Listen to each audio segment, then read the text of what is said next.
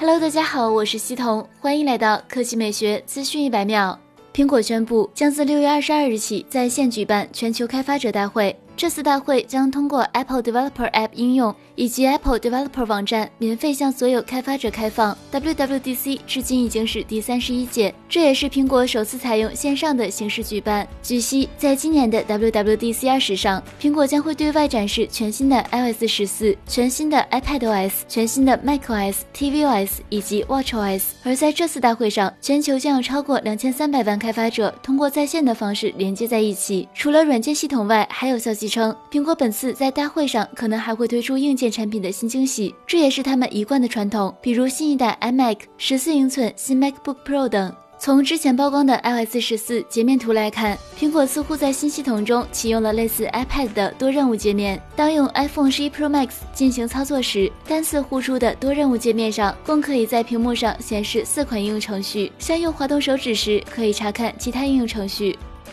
第二条新闻来看，小米五月六日消息，博主数码闲聊站爆料，Redmi 本月会推出搭载联发科天玑八百系列的五 G 手机，命名暂时不确定。之前，小米集团中国区总裁、Redmi 品牌总经理卢伟冰暗示，Redmi 要用联发科天玑八百芯片，但是具体新品卢伟冰并未透露。有爆料称，Redmi 联发科天玑八百新机为 Redmi Note 十系列，而不是传闻中的 Redmi Note 九系列，现在型号为 M 二零零四 J 七 AC、M 二零零四 J 七 BC 的小米五 G 新机获得三 C 认证，它们配备的充电器型号分别为 MDY 一一 EM、MDY 一一 EX，前者支持二十二点五瓦快充，后者支持三十三瓦快充。它们可能就是 Redmi Note 十系列，和上一代 Redmi Note 八系列一样，Redmi 可能会推出 Redmi Note 十、Redmi Note 十 Pro 两款。好了，以上就是本期科技美学资讯每秒的全部内容，我们明天再见。